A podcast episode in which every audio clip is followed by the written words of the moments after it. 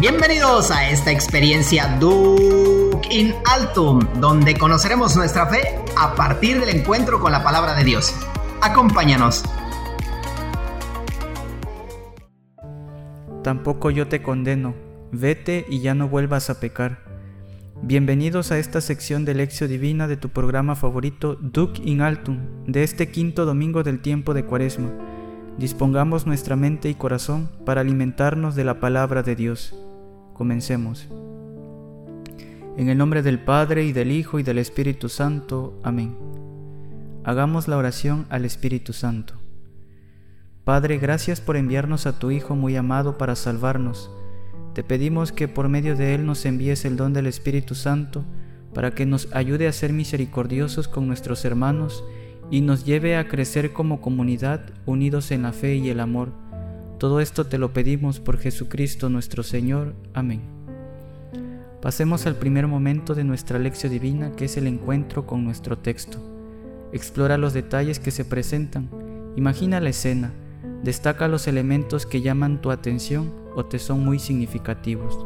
Disfruta de esta lectura atenta. Del Santo Evangelio según San Juan. Gloria a ti, Señor. En aquel tiempo Jesús se retiró al monte de los olivos y al amanecer se presentó de nuevo en el templo, donde la multitud se le acercaba y él sentado entre ellos les enseñaba. Entonces los escribas y fariseos le llevaron a una mujer sorprendida en adulterio y poniéndola frente a él le dijeron, Maestro, esta mujer ha sido sorprendida en flagrante adulterio. Moisés nos manda en la ley apedrear a esas mujeres. ¿Tú qué dices? Le preguntaban esto para ponerle una trampa y poder acusarlo. Pero Jesús se agachó y se puso a escribir en el suelo con el dedo. Pero como insistían en su pregunta, se incorporó y les dijo, Aquel de ustedes que no tenga pecado, que le tire la primera piedra. Se volvió a agachar y siguió escribiendo en el suelo. Al oír aquellas palabras, los acusadores comenzaron a escabullirse uno tras otro, empezando por los más viejos, hasta que dejaron solos a Jesús y a la mujer que estaba de pie junto a él. Entonces Jesús se enderezó y le preguntó, Mujer, ¿dónde están los que te acusaban? ¿Nadie te ha condenado? Ella le contestó, Nadie, Señor. Y Jesús le dijo, Tampoco yo te condeno vete y ya no vuelvas a pecar. Palabra del Señor. Gloria a ti, Señor Jesús. Queridos hermanos, después de haber escuchado el Evangelio, tómate el tiempo necesario para releerlo nuevamente y responder a la pregunta, ¿qué dice el texto? Para ello te invito a subrayar los verbos y acciones que más impactaron tu atención. Para prepararnos a este primer momento, haré lectura al siguiente comentario que nos ayudará a comprender el significado del texto proclamado en su contexto original y poder adentrarnos a la meditación. El episodio en cuestión se enmarca dentro de las fuertes controversias de Jesús con los judíos durante la fiesta de las tiendas en Jerusalén. Allí se pone de manifiesto la actitud hostil. Esta hostilidad había crecido hasta tal punto que Jesús no podía andar por Judea porque los judíos buscaban matarlo. Sin embargo, después de enviar por delante a sus hermanos, él también va a Jerusalén para participar de la fiesta de las tiendas. Allí, aunque en un primer momento llega de incógnito, después enseña en el templo en presencia de todo el pueblo hasta que tiene que esconderse ante el riesgo de ser apedreado. Todo parece indicar que este episodio de la mujer adúltera no pertenecía originalmente al Evangelio de Juan, ni el estilo le es típico, ni el lugar en el que aparece el más indicado al interrumpir el discurso de Jesús. Fue aceptado probablemente para ejemplarizar la amistad de Jesús con los pecadores notorios, un comportamiento que era piedra de escándalo para los judíos piadosos y que creaba dificultades a la praxis penitencial de la iglesia primitiva. El incidente está situado en los últimos días de la vida de Jesús, enseñando en el templo, Jesús ha de afrontar un caso de adulterio fragante. Incontestable el hecho que va narrado dos veces, clara e inmediatamente ha de ser la sentencia. La ley mandaba la muerte de la adúltera, sin especificar qué tipo de muerte. Los acusadores exigen a Jesús que tome posición. Debe escoger entre la voluntad de Dios y su voluntad de acercamiento al pecador, o se pone en conflicto con la ley o contradice su propia predicación. En medio y de pie, como en los interrogatorios oficiales, la mujer. Pero Jesús no habla, sabe como el narrador que le están tendiendo una trampa y escribe en la tierra, que el gesto que realiza no es esperado ni resulta concluyente. Ante la insistencia de los acusadores, Jesús responde con la ley, citando el deber que incumbe al testigo principal de comenzar el castigo mortal. Su acierto es obvio, acudían a la ley para lograr de Jesús la condenación de la adúltera, pero no están dispuestos a cumplir lo que la ley les exige. Si son testigos en su contra, sean sus ejecutores.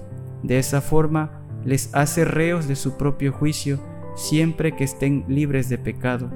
Jesús no exige a los acusadores haber sido fieles en su matrimonio, pide una fidelidad mayor, no restringida solo al ámbito conyugal. Puede cumplir la ley siempre que la han cumplido, pueden acusar si no pueden ser acusados. El gesto repetido de escribir en tierra es enigmático, pero resulta decisivo junto a la palabra de Jesús para lograr la absolución de la mujer.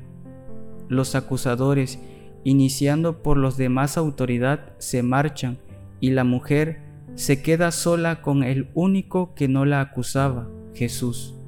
En realidad, aunque la mujer reconoce no haber sido condenada, lo que no hicieron sus acusadores fue ejecutar la sentencia.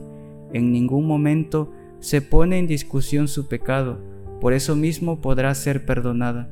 Bien entendido, no es perdón lo que Jesús le da, se abstiene de juzgar y por ende de castigar según la ley, pero sobre todo le concede una nueva posibilidad de vida libre ha quedado de la condena para vivir libre de pecado. La ley condenaba hechos pasados, la palabra de Jesús abre a un porvenir sin límites. Como su Dios, Jesús no quiere la muerte del pecador, sino una conversión y que viva. Ahora, queridos hermanos, pasemos a este momento de meditación que responderá a la pregunta, ¿qué me dice el texto? Atiende a tu interior, a las emociones y emociones que sientes. ¿Algún aspecto te parece dirigido por Dios a tu persona o alguna situación en particular? Para ello se proponen algunas preguntas para profundizar en esta palabra de salvación. Como Jesús, ¿suelo retirarme para hacer oración? ¿Cómo experimentas en tu vida de fe la liberación y el perdón de un Dios bondadoso y misericordioso? ¿Qué situaciones y personas de tu entorno también juzgas y condenas? ¿Cómo puedes ofrecerle comprensión y perdón y una nueva oportunidad? ¿Cuáles son esas cosas que debo dejar de hacer para vivir como Dios quiere y, y qué espera de mí? ¿Qué podría hacer para tener los mismos sentimientos y las mismas actitudes que tuvo el Señor y que supo acoger a la pecadora? A todo lo anterior que hemos meditado, ¿qué enseñanza nos deja el Evangelio de este domingo? Queridos hermanos, nos encontramos en el quinto domingo de Cuaresma y estamos a una semana de iniciar los misterios de la pasión, muerte y resurrección de nuestro Señor Jesucristo. Llevamos un buen camino recorrido y estamos por llegar a la cumbre del Gólgota. El Evangelio de este día nos deja una gran lección. Hoy contemplamos la misericordia que procede de Dios ante una mujer que comete un gran pecado. Lo primero es que Jesús, el único que está sin pecado, no juzga, mientras que los que sí tenían pecado no solo juzgan, sino que condenan. Es notable cómo esto es lo que sucede cada día y en cada ocasión. Los que somos pecadores nos atrevemos a juzgar a los demás, mientras que Jesús dice una y muchas veces, yo no he venido a juzgar, sino a salvar. Todos, sin excepción, hemos experimentado vergüenza y dolor por los pecados cometidos, pero en muchas ocasiones denigramos al hermano por las faltas que haya cometido. Hoy el Señor nos invita a no juzgar y a ser misericordiosos, a actuar con amor y ante todo devolverles la dignidad a aquellos que por causa del pecado se han alejado de Él. Nadie tiene derecho a juzgar a otra persona, porque todos somos pecadores y necesitamos de la gracia de Dios para ser salvados. Este Evangelio también es una invitación a convertirnos a una vida nueva, a un futuro nuevo, a una vida hermosa, a una vida libre de pecado y a una vida generosa. El perdón y la misericordia que proceden de Dios siempre triunfan, son gratuitos y desinteresados, pero para ser efectivos necesitan primero del arrepentimiento del pecador y después del compromiso de cambio de vida de la persona perdonada. Hoy más que nunca estamos invitados a dejar nuestra vida de pecado y retomar una vida nueva tomados de la mano de Jesús. Que nuestra mirada se cruce con la mirada de aquel que tiene poder para levantarnos del pecado. Cristo quiere de todos nosotros hombres totalmente renovados bajo el signo de una vida nueva eso es lo que pasa precisamente cuando nos encontramos con Cristo. Dios nos ama y quiere que reconozcamos nuestros pecados. Si así lo hacemos, Él nos perdona y nos llena de su amor.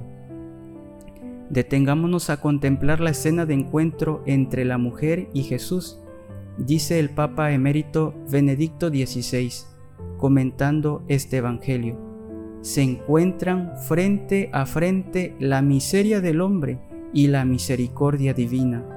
Una mujer acusada de un gran pecado y aquel que, aun sin tener pecado, cargó con nuestros pecados, con los pecados del mundo entero.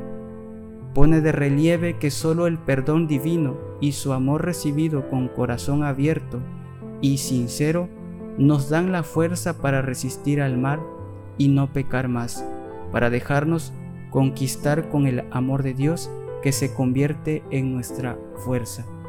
Queridos hermanos, Dios no quiere castigar al pecador, lo quiere salvar, quiere que el pecador cambie totalmente, que Dios nos conceda la gracia de encontrarnos con su misericordia y ser misericordioso con los demás. Llegamos al momento de la oración. Después de leer y meditar la palabra de Dios, es el momento de orar. ¿Qué te mueve decirle a Dios? Peticiones, alabanzas, acción de gracias, perdón, ayuda, compromiso. Habla con Dios. Amado Jesús, gracias por mirarnos con amor y mostrarnos tu misericordia, para devolvernos nuestra dignidad de hijos de Dios Sale en mi defensa, no permitas que sea condenado por mis hermanos, ni que yo los condene, sino que entre todos podamos vivir tu compasión y guiar a los que están lejos de ti al camino de la fe. Amén. Llegamos a nuestro último momento de esta lección divina. Ponte delante de un crucifijo o de alguna imagen que te inspire a este momento de contemplación y pregúntate, ¿Cómo interiorizo la palabra de Dios que he meditado? ¿Qué compromiso me hace tomar dicho texto? En este día te sugiero lo siguiente. Piensa en aquellas personas que has juzgado o marginado por pecados que han cometido y reflexiona si tú has cometido esa misma clase de pecados u otros similares. Ora y acércate a ellos y acógelos como Cristo lo pide. Acércate al sacramento de la reconciliación para que experimentes la misericordia que procede de Dios. Y finalmente, en esta etapa final de Cuaresma, te propongo ayunar de miradas, gestos, comentarios que puedan dañar al otro y que puedan esconder actitudes de desprecio o rechazo. Queridos hermanos, con este último momento culminamos nuestra lección divina. Decimos juntos, Gloria al Padre y al Hijo y al Espíritu Santo, como era en el principio, ahora y siempre, por los siglos de los siglos. Amén. Gracias por acompañarnos en la meditación de esta lección divina. Los esperamos en el próximo episodio para seguir meditando la palabra de Dios. Que Dios los bendiga y hasta la próxima. Y recuerda, Laudetur Jesus Christus, alabado sea Jesucristo.